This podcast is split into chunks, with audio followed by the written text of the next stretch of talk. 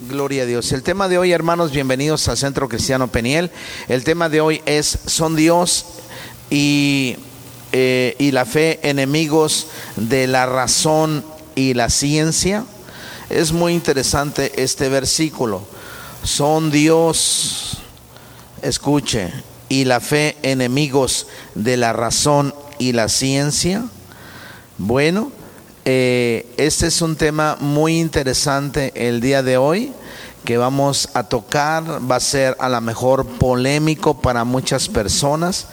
Sin embargo, pues vamos a, a entender y vamos a estudiar esto a la luz de las escrituras. El tema a lo mejor es un poquito complejo para mucha gente. Está hablando acerca de que si Dios ¿verdad? Los que creemos en Dios eh, somos enemigos y Dios mismo de la razón y de la ciencia. Quiero empezar con este versículo de Jeremías capítulo 9, 23. Jeremías capítulo 9, 23, si me lo pudieras poner, este, Roman, aquí en la pantalla para poder ir a este pasaje. Así dijo Jehová, no se alabe el sabio en su sabiduría. No se alabe el sabio en su sabiduría. La capacidad intelectual de los hombres de manera eh, secular en el mundo de la ciencia se mide a través del CI. Eso significa el CI, el conocimiento intelectual de las personas, la capacidad que tienen eh, intelectualmente. El CI es la capacidad intelectual. Cuando hablamos de la capacidad intelectual, debemos saber que hay muchos hombres ilustres, muchos hombres sabios, muchos hombres eh, inteligentes con muchas capacidades. Y cuando hablamos de el CI de la capacidad intelectual, eh, en el mundo de la ciencia eh, o en el mundo del saber se eh, califica por puntos, por puntos. Por ejemplo, Albert Einstein, ¿cuántos saben quién fue Albert Einstein? ¿Quién me puede decir algo de Albert Einstein? ¿Quién me puede decir algo de él? A ver, Roman, dime algo de él. Fue un científico alemán, claro. ¿Quién me puede decir algo de Newton? De Newton, también un matemático, ¿verdad? Inglés, así es. También es un científico inglés. Eh, cuando hablamos de este tipo de personas, podemos hablar de la capacidad intelectual que tiene. Y por lo menos, si hablamos de Albert Einstein, Albert Einstein, su coeficiente intelectual se conocía como que tenía de 180 puntos a 200 puntos. Quiero decirles que una persona normal en este tiempo pudiera tener unos 80 o 100 puntos. Imagínense la capacidad intelectual que tiene Albert Einstein. Y cuando hablo de 80 y 100 puntos, pues ya son bastantes en una persona normal. Pero imagínese la capacidad intelectual que tiene Albert Einstein, 180, 200 puntos. Bueno, pues eso es muy considerable. Dice la palabra que no se alabe el sabio en su sabiduría. Este hombre era muy inteligente, tenía mucha capacidad. Pero hubo un otro hombre neoyorquino llamado James Hyde. No sé si me pudieras buscar ahí en el Wikipedia para buscar James Hyde este hombre tuvo de 280 a 300 puntos de coeficiente intelectual. James Hyde eh, escribió dos libros a los ocho años de edad, un libro de astronomía y otro de anatomía. Él escribió su propio idioma llamado, si no me equivoco, el Vandergut. Eh, este James Hyde, ¿verdad? Eh, este hombre escribió muchos libros y no se sentía ni siquiera bien entre los megagenios. James Said. James. Así es. Sí. Eh, Said. S-A-I-D. James Said. ponle el científico más prominente, eh, que tuvo de 280 a 300 puntos de coeficiente intelectual y ahí lo vas a encontrar. Entonces, mientras lo busca Roman, espero que lo encuentre, este hombre eh, hablaba muchos idiomas, aprendió un idioma eh, en un día, el portugués lo aprendió en un día. Así es que James Side aprendió eh, el idioma en un el portugués en un día. Y entonces, bueno, pues dice Jeremías 9:23, así dijo Jehová, no se alabe, no se alabe el sabio en su sabiduría.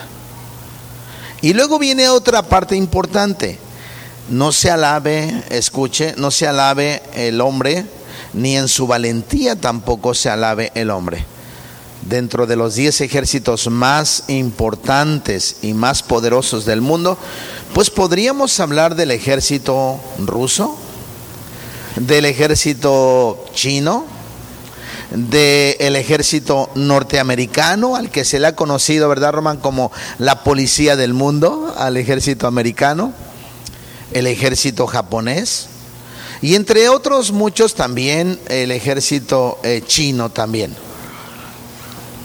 De hecho, si no me equivoco, China tiene un ejército de más de 100 millones de soldados. ¿Sabe cuánta población hay en México? ¿Alguien sabe cuántos somos en México en población? ¿Roman? 7 millones.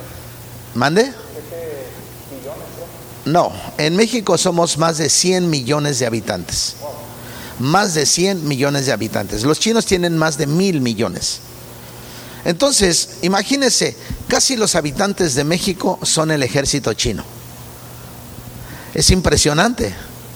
Tiene una capacidad militar impresionante. Y ha resurgido también de las cenizas, igual Japón. Por supuesto que México no figura entre los 10 ejércitos más poderosos del mundo, ¿verdad? Israel también es uno de los ejércitos más poderosos del mundo. Ellos fabrican sus propios aviones. Entonces, Dice la escritura, Jeremías, Dios le revela a Jeremías y le dice, no se alabe el sabio en su sabiduría ni en su valentía o en su poder, ¿verdad? También dice, ni el rico se alabe en sus riquezas. Esto yo ya lo he enseñado en algunas ocasiones y cuando hace algún tiempo yo miraba las estadísticas de las eh, revistas donde salen los hombres más ricos del mundo, pues por supuesto siempre se pelean en el primer lugar entre Carlos Slim y Bill Gates y algunos otros, ¿no? Pero entre ellos dos considero que en este tiempo deben tener casi 180 mil millones de dólares.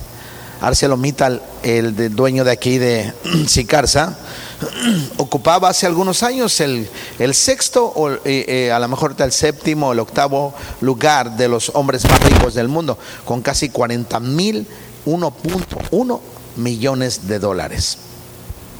Bueno, pero también existe otro hombre que ocupa el cuarto o quinto lugar, que es el de Bershka, Sara, Damancio Ortega, llamado Amancio Ortega, que tienen este, casi como 60 mil millones de dólares.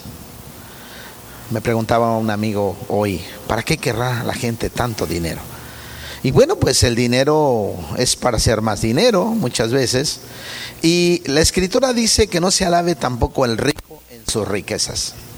Si se da cuenta, el carácter, las acciones, las reacciones, de los hombres muchas veces, eh, algún, muchos de ellos orgullosos, soberbios, es porque, eh, bueno, pues son valientes, tienen poder, tienen inteligencia, tienen este, riquezas, tienen sabiduría, entre otras cosas.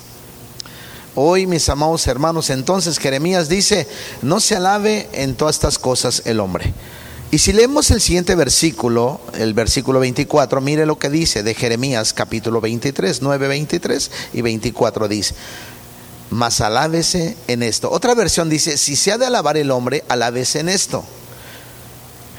El que se hubiere de alabar, alábese en esto, en entenderme y conocerme que yo soy Jehová. Por favor, quiero que reflexione y medite este versículo porque esta es la base de nuestro, de nuestro estudio y de nuestra eh, escuela el día de hoy, de nuestro estudio y de nuestra escuela.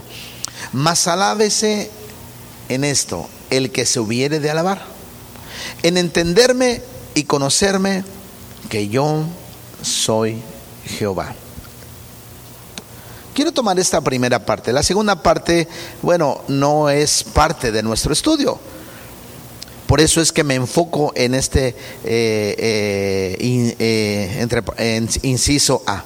Mas alábese en esto. Ya, ya, ya leímos y entendimos que no te puedes alabar en tu sabiduría, no te puedes alabar en tu poder y no te puedes alabar tampoco en sabiduría, en tu poder y no te puedes alabar. En qué más dijimos en qué en tus riquezas en el billete en la economía. Y luego Jeremías más adelante dice más alabes en esto el que se hubiere de alabar es decir siéntase orgulloso. El que quisiera sentirse orgulloso siéntase orgulloso en esto en entenderme y conocerme que yo soy Jehová. Ojo, amados hermanos. Cuando la escritura dice en entenderme y conocerme que yo soy Jehová, ¿ya leyeron esta primera parte? Mas alabes en esto el que se hubiere de alabar, en entenderme y conocerme que yo soy Jehová. ¿Me podría explicar esto? En entenderme y conocerme. Son las dos palabras que resaltan en este mensaje, en, esta, en este versículo. Mas alabes en esto. Siéntase orgulloso en esto. Siéntase bendecido o importante en esto, en entenderme y conocerme que yo soy Jehová. La pregunta aquí para ustedes, queridos hermanos o alumnos, es la siguiente. ¿Cómo usted entiende a Dios? ¿Cómo usted entiende a Dios? Y también la otra pregunta es, ¿cómo conoces a Dios, Lázaro? ¿Cómo conoces a Dios? ¿Cómo lo entiendes? ¿Me pudiera explicar esto a usted? Porque Jeremías en este tiempo, en una generación complicada y perversa, bueno, pues finalmente, por revelación del Padre Celestial e inspirado, escribe esto. Más alabes en esto el que se hubiere de alabar. Ya les dije, no es que seamos soberbios en esto, sino que con humildad el que quiera sentirse orgulloso e importante, bendecido, pues finalmente tendrá que tener una respuesta a esto. ¿Cómo entiendes a Dios entonces? ¿No dice la Biblia que Dios nos hizo conforme a su imagen y a su semejanza? ¿Qué significa eso entonces? Dios nos dio la capacidad de entendimiento. Entonces, ¿cómo podemos entender a Dios? ¿Cómo podemos entenderlo? Bueno, lo podemos entender claro a través de el entendimiento que él nos dio. La Biblia en el Nuevo Testamento habla más de 360 veces razón, discernimiento, comprensión, conocimiento y mis amados hermanos, eso es maravilloso. Porque Dios nos dio una capacidad para entenderlo. ¿Cómo lo entendemos? Con la capacidad intelectual que Él nos dio con el conocimiento intelectual, con la capacidad de razonar, de comprender, de discernir, de meditar, de reflexionar, de contemplar, de estudiar. Así es la única manera, no hay otra manera en que podamos entender a Dios. Si no es a través del entendimiento, hermanos, y por supuesto de una comunión con el Espíritu, no existe otra manera de poder entender a Dios como tampoco existe otra manera de conocer a Dios. La única manera en que podemos conocer a Dios, la única manera en que podemos saber de Dios, hermanos, no es a través de la revelación natural que ya tenemos, sino a través de su palabra. Por eso les dije, pongan atención en estas cuatro cosas, tres cosas siéntase orgulloso. Si un hombre se quiere sentir orgulloso, siéntase orgulloso o bendecido o, eh, o feliz en esto. En que entiende y conoce de Dios. Y la única manera de entender a Dios pues es a través del entendimiento. Y usted tiene un entendimiento cada vez que se predica aquí la palabra. De hecho, la mayoría de ustedes son como los de Berea, que van y reflexionan a través de la escritura si lo que el pastor habla es correcto o es incorrecto. ¿Me explico? Pudieran prender el ventilador, ¿verdad? Porque hace calor. ¿Sí? Ese de allá, hermano, por favor, muchas gracias. Mis amados hermanos, yo agradezco a Dios que esta es una iglesia y queremos que sea una iglesia de gente comprometida, apasionada con Dios, de gente que busca a Dios en oración, que busca su presencia. Es tan hermoso de verdad poder orar y platicar con Dios.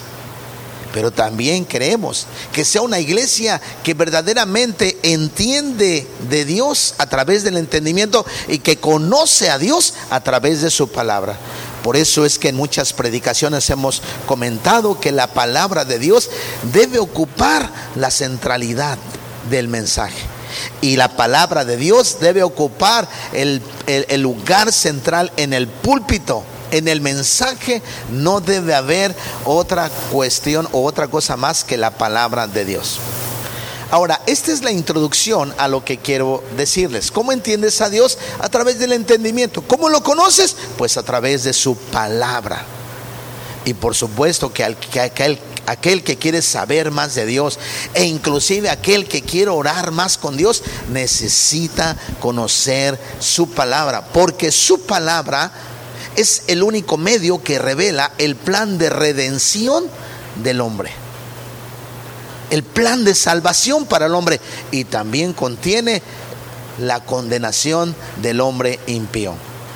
Ahora, por eso es que les di el título al principio, la razón, hermanos, perdón, les di el, eh, título, son Dios y la fe, son Dios y la fe enemigos de la razón y de la ciencia. Es una clase interesante el día de hoy son Dios, escucha hermanos, son Dios y la fe, porque obviamente pues creemos en un Dios. Y esto nos lleva a entender que tenemos una fe en nuestro amado Dios. Una fe no ciega, una fe inteligente, una fe que precisamente está basada en el entendimiento. No se gloríe el hombre en su riqueza, ni en su poder, ni en su sabiduría. Gloríese en esto si se ha de gloriar en entenderme y conocerme que yo soy Dios. Entonces, la fe, hermanos, que tenemos es a través del conocimiento que hemos adquirido de parte de Dios. La Biblia dice que la fe viene por el oír y el oír de la palabra del Señor. Eso es que el título son Dios y la fe enemigos de la razón y la ciencia. Bueno, aquí vamos a entrar entonces a las venas del tema. El monoteísmo, cuando hablamos del monoteísmo, hablamos de un solo Dios, mono, uno, teísmo Dios, monoteísmo uno. El monoteísmo, escuche esto por favor y no eh, concluya ahorita nada, el monoteísmo aborrece la inteligencia.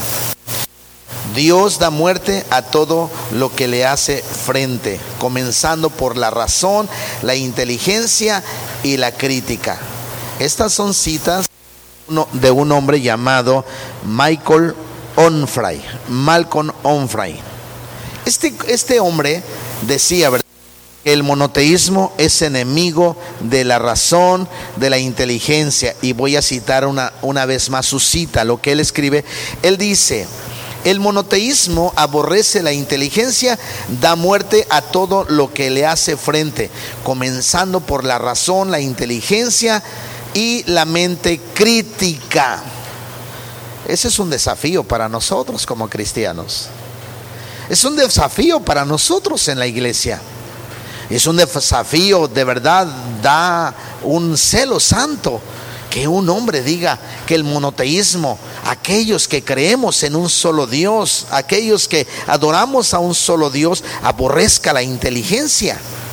Y dice Dios hablando del Dios en el que creemos, en el cual depositamos nuestra fe, da muerte a todo lo que le hace frente, comenzando por la razón, la inteligencia y la mente crítica. Es decir, Onfray decía en pocas palabras que el cristianismo es tonto, que el cristianismo es estúpido, perdón las palabras, que el cristianismo es para idiotas, para retrasados mentales, que el cristianismo es para algo parecido como decía Hitler en algún momento. El cristianismo reconozco, decía Hitler, que es un ejército, pero de mutilados, porque son unos tontos, así decía Hitler en sus, en sus comentarios. Entonces, estos hombres, Michael Onfray, decía así, la fe es un mal precisamente porque no requiere justificación y no tolera argumento. Esto lo dijo Richard. Eh, Richard Dawkins. ¿Cuántos han oído hablar de Richard Dawkins? Que quedó en una eh, parapléjico, ¿no? Que quedó así mal eh, este, este, cuate. Y él dijo que los que buscamos a Dios es porque tenemos, eh, no sé si leyó algo que yo escribí hoy y posteé en el, en el muro de, del Facebook que, que finalmente ahí tenemos. Este, yo no sé si usted pudo mirar eso, pero mire lo que yo posteé el día eh, de hoy en la tarde o en la mañana, creo, si no mal me equivoco, eh, lo que decía, em, perdón, no sé si alguno de ustedes lo vio. aquí está, dice, este hombre, bueno, este es otro eh, Stephen Hawking dijo este, las siguientes frases. Dice, la religión, obviamente, ellos muchas veces no saben distinguir estas cuestiones. Pero pues pongámosles la fe que tenemos nosotros como cristianos. Él dijo, es, una, es un cuento de hadas para las personas con miedo a la oscuridad. Es decir, Dios es un cuento de hadas para nosotros, los que tenemos miedo a la oscuridad. Pero aquí sale otro hombre importante llamado John Lennox. John Lennox dice lo siguiente, el, ateísmo es un cuento de hadas para las personas con miedo a la luz. El ateísmo es un cuento de hadas para las personas con miedo a la luz. Es lo contrario, y es que esa es la verdad, porque Dios es luz. No, Dios es luz, amados hermanos. Entonces, eh, este cuate eh, la fe, decía, es un mal precisamente porque no requiere justificación y no tolera argumento. Pero el apóstol Juan dijo, estas cosas se han escrito para que creáis. Estas cosas se han escrito para que creáis. Este hombre no cree que Dios esté muerto. Y parece ser que Onfray eh, como que le da al lado a los cristianos, pero no echemos las campanas al vuelo. Porque él dice, yo no creo que Dios esté muerto. Pero los, los que creemos en Dios no debemos aplaudir esto. Porque su explicación acerca de que él no cree que Dios esté muerto es la siguiente. Dice que Dios, Pati, es una ficción. Dice, eh, una ficción no muere. Una ilusión no fallece un cuento de hadas no se refuta a sí mismo. No podemos matar una brisa, un viento, una fragancia. No podemos matar un sueño o una ambición. Dios es creado por los mortales a su propia imagen básica. Y no solo existen para hacer, eh, para hacer soportable la vida diaria a pesar del camino que cada uno de nosotros recorre hacia la extinción. No podemos asesinar, dice Onfray, no podemos asesinar ni matar una ilusión. En realidad es más probable que ésta nos mate a nosotros, porque Dios da muerte a todo lo que le hace frente, comenzando con la razón y la mente crítica o la inteligencia. Todo lo demás, dice Onfray, le sigue en una reacción en cadena. Para este hombre Onfray, por tanto, este Dios ficticio es un enemigo de la razón. Bueno, diríamos, los dioses ficticios bien pueden ser enemigos de la razón, pero el Dios de la Biblia, el Dios de la, palabra, el Dios que nos deja sus escritos, sus estatutos, sus decretos, sus mandamientos, el Dios de la Biblia sin duda no lo es. Escuche esto el primero de los diez mandamientos, el primero de los diez mandamientos contiene una orden, una orden importante. Estamos hablando de la mente, estamos hablando de la razón. Y el primero de los diez mandamientos contiene una orden. Dice, y amarás a Dios, ¿qué? Con toda tu qué? Amén, hermanos. Por eso es que nuestro Dios no es enemigo, no es enemigo de la inteligencia, ni es enemigo de la razón. Nuestro Dios, hermano, dice, y amarás a Dios con qué? Con toda tu mente. Y Dios nos dio capacidad, por eso yo les decía hace un momento, la Biblia nos enseña, hermanos, algo bien importante en Jeremías. ¿verdad? No se alabe el hombre en su riqueza, no se alabe el hombre en su poder y no se alabe el hombre en su sabiduría. Si se ha de alabar, alabes en esto, en entenderme. Y obviamente el entendimiento nos lleva completamente a la mente, al cerebro. Es increíble nuestro cerebro, hermanos. Todos tienen ideas, todos tienen, tenemos procesos de ideas, de cómo las vamos formando, algunas equivocadas, otros correctas, pero todo el ser humano tiene un proceso de ideas, procesos de argumentación. Pablo le dijo a los griegos, yo no vine con palabras de sabiduría humana, sino con la demostración del poder de Dios, porque ahí con los griegos nace el litigio, ahí con los griegos nacen precisamente esos procesos de argumentación.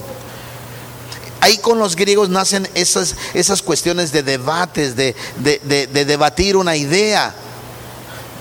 Inclusive por ahí se dio lo que es la dialéctica, la habilidad de convencer a uno que estaba equivocado, aunque estuviera bien. Aristóteles es parte de todo esto.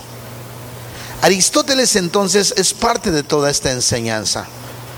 Y mis amados hermanos, entonces el de los diez mandamientos apela a nuestro cerebro. ¿Por qué? Porque Dios creó, hermanos amados, seres racionales, seres con inteligencia, con capacidad, seres con el, eh, este, el entendimiento y el discernimiento, amados hermanos. De hecho, los hombres siempre tendrán muchos prejuicios. Y yo les dije un día que muchas veces los prejuicios, amados hermanos, son un mecanismo para mucha gente de defensa, aunque a mí no me gusta vivir con prejuicios. Amados hermanos, eh, nuestro amado Dios nos da un mandamiento. El primero de los diez mandamientos bíblicos contiene la orden de amar, como dijo Patti, al Señor, dice, con toda tu mente. Y eso debería de ser suficiente para mostrarnos, para mostrarnos, hermanos, que no podemos considerar a Dios un enemigo de la razón, Después de todo, como creador, Él es el responsable de la existencia de la mente humana, de la mente de las personas. La versión bíblica es que los seres humanos, amados hermanos, son la, la terminación o la culminación de su creación. Solo nosotros como seres humanos somos creados seres racionales delante de Dios. No los animales, por favor entienda esto. No los animales. Solamente el ser humano somos creados como seres pensantes. Seres que razonamos capaces de tener una relación con Dios a través de nuestra mente y que nos ha dado Dios la capacidad de comprender el universo en el que vivimos. Y según hermanos, entonces, este planteamiento, planteamiento de la escritura, de los mandamientos y el primer mandamiento que contiene una orden, mis amados hermanos, está lejos de ser anticientífico. La Biblia fomenta positivamente inclusive la ciencia. De hecho, podría decirse que eh, la Biblia, hermanos, podría decirse que dio a esta una misión inicial. De las actividades fundamentales, amados hermanos, todas las ramas de la ciencia, de hecho, todas las disciplinas intelectuales, y eh, si queremos nombrar algunas, por clasificación y todas esas cuestiones, pues ahí tuvo que ver toda la intelectualidad de Adán y Eva. Antes de que cayeran, Dios le dio una orden de ponerle nombre a todos los animales. ¿Se imaginan la capacidad que, que tenía Adán y Eva? Y dice la Biblia que, e inclusive, así como eh, eh, fueron llamados, hasta hoy así se llaman. El elefante se llama elefante, la tortuga se llama tortuga, la ballena se llama ballena, amados hermanos. Así es que, eh, según Génesis, Dios, escuche esto, eh, porque esto les va a enseñar mucho, inclusive Roman, ojo a esto, Dios inició este proceso en el campo biológico, diciendo a los humanos que pusiese nombre a los animales. Y así Dios pone en marcha una ciencia, una disciplina, una ciencia que se llama la taxonomía. ¿Qué es la taxonomía, este, Roman? ¿Qué es la taxonomía? Dios da marcha a esta ciencia, la taxonomía. Ahí se puso en marcha. Con el tiempo da lugar que la naturaleza se viera como una unidad racional, que era al menos en parte susceptible de ser comprendida por los humanos. ¿Por qué? Porque la mente de Dios, a cuya imagen creó a la humanidad o a la humana, este, pues finalmente eh, le da el parámetro. Ahora, para poder reconocer e identificar y clasificar. Y de eso se trata la, la taxonomía de identificar, de separar y de clasificar. Es, eh, a eso se dedica la taxonomía, a clasificar, a separar, a ver lo que son las aves, a ver lo, lo, que son los animales de la tierra, los animales del mar, y a separar y a clasificar. Ahora, déjeme decirle, Dios es un Dios de distinción. Dios es un Dios de distinción. Separó la luz de las tinieblas distinguió. Eso es lo que significa. Separó la luz de las tinieblas. Dios es un Dios de distinción. Nos hizo diferentes a nosotros de los animales. Dios es un Dios de distinción. Puso las estrellas, el planeta de este lado. El planeta gira alrededor de su órbita elíptica, en su movimiento de rotación y en su movimiento de traslación. Si el Sol estuviera más para acá, nos quemamos, nos achicharramos. Si estuviera un poco más para allá, nos congelamos. Dios es un Dios sabio, hermano. Los deístas dicen que Dios creó el mundo y lo dejó a su suerte. Que las leyes en sí, por su, eh, de manera natural, pues hay que, que las leyes eh, cuidaran al mundo. Pero no es así. Dios sostiene al mundo y al universo. Entonces, escuche esto, hermanos, de verdad. La taxonomía se puso en marcha con Adán y Eva. Ellos le pusieron nombre, clasificaron a los animales. ¿Está conmigo? Gloria a Dios. Entonces, así la taxonomía se puso en marcha. Con el tiempo dio lugar entonces a que la naturaleza se viera como una unidad racional. Tiene una armonía la naturaleza. Y que es al menos en parte susceptible de ser comprendida los humanos, por nosotros los humanos, aunque no en, totalidad, porque la biología tiene e inclusive ADNs que no se pueden, que no se han descubierto. Hay lagunas en la biología y eso lo sé como, no soy biólogo, pero he platicado con biólogos, tengo hermanos que son biólogos eh, eh, eh, en la iglesia, hemos tenido tres biólogos y ellos me han dicho, pastor, es que es increíble la biología, hay lagunas, no podemos resolver algunas cuestiones del ADN dentro de la biología, dentro de las plantas, dentro de las flores dentro de los espectros que miramos en el agua y todas esas cuestiones. Pues entonces, amados hermanos, ¿Y esto por qué? Porque la mente de Dios, a cuya imagen creó la humana, la diseñó Dios. Y de hecho, como dice Alfred North, otros han señalado, dice, existen poderosas evidencias de que la, la, visión bíblica del mundo tuvo mucho que ver en el avance meteórico de la ciencia en el siglo XVI y siglo XVII. C.S. Lewis, ustedes saben quién es. ¿Quién es C.S. Lewis? ¿El escritor de qué? De una película muy famosa de las crónicas de Narnia, Patty. C.S. Lewis lo resume de la siguiente forma, y recuerden que C.S. Lewis fue el teólogo más influyente del siglo pasado. ¿eh? Los hombres, dice, se volvieron científicos porque esperaban ley en la naturaleza, y lo decían porque creían en un legislador y más reciente el profesor de ciencia y religión de Oxford, Peter Harrison, ha expuesto un argumento impresionante para pulir la teoría de Whitehead. Dice, muestra que el auge de la ciencia no fue debido únicamente al teísmo, solamente a los que creen en Dios en general, sino también a los principios particulares de interpretación bíblica empleados por los reformadores. Es decir, los reformadores del siglo XV, XIV, XV y XVI y XVII contribuyeron al avance meteórico, es decir, rápido de la, eh, para que eh, nos volviéramos científicos o se hiciera ciencia. Dios entonces no es enemigo de la razón y de la ciencia. Dios no es enemigo de todo esto. Hermanos, perdón lo que les voy a decir. Dios no hizo robots. Dios no hizo robots. Aunque el libre albedrío es un mito que se introdujo en el siglo IV. Ustedes ya deben saber quién introdujo este, esta cuestión de libre albedrío dentro de lo que es la corriente arminiana que se llamó Pelagio. Por eso hoy hay grupos semipelagianos, pelagianos, pero el libre albedrío realmente no existe. El que peca, esclavo es del pecado. ¿Cuál libertad? Sigue siendo esclavo.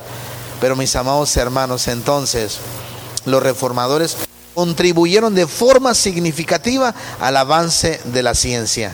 Y la Biblia nos enseña que la creación, amados hermanos, es inteligente. Es decir, Dios como creador, Él sí es libre de hacer el mundo como guste, ¿cierto o no?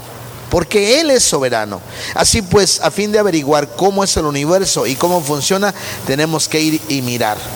No podemos pensar como Aristóteles, que pretendía determinar la naturaleza del universo comenzando por principios filosóficos abstractos, es decir, las leyes de la naturaleza.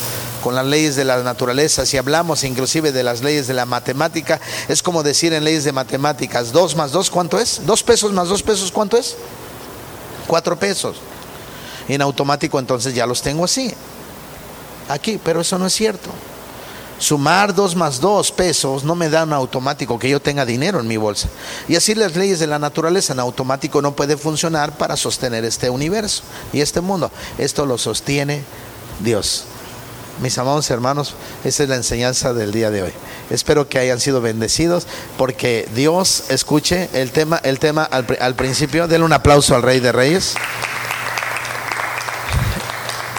el tema al principio, ¿se acuerdan cuál fue el, nombre? ¿Lo recuerdan, mis amados hermanos?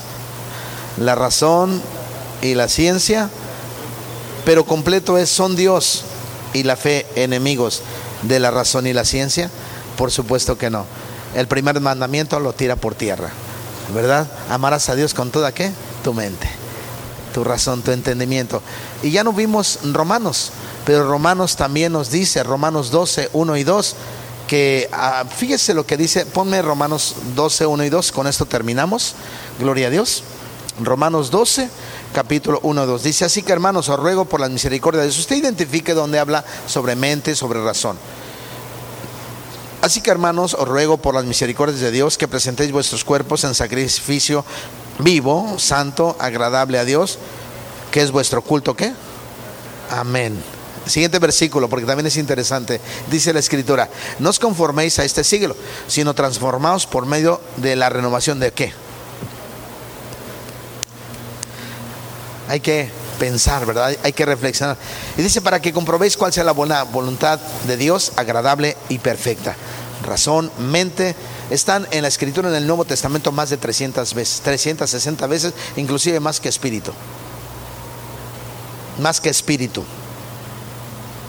Hermanos, somos seres racionales con el cual nos comunicamos a Dios, con nuestro amado Dios. Y Dios se ha decidido, ha decidido revelarse a nosotros y lo hemos entendido a través de la razón. Lo conocemos a través de su palabra, pero lo entendemos a través de la intelectualidad, del conocimiento. Amén. Pues que Dios nos bendiga grandemente, hermanos. Denle un aplauso al Rey y ya aquí cortamos.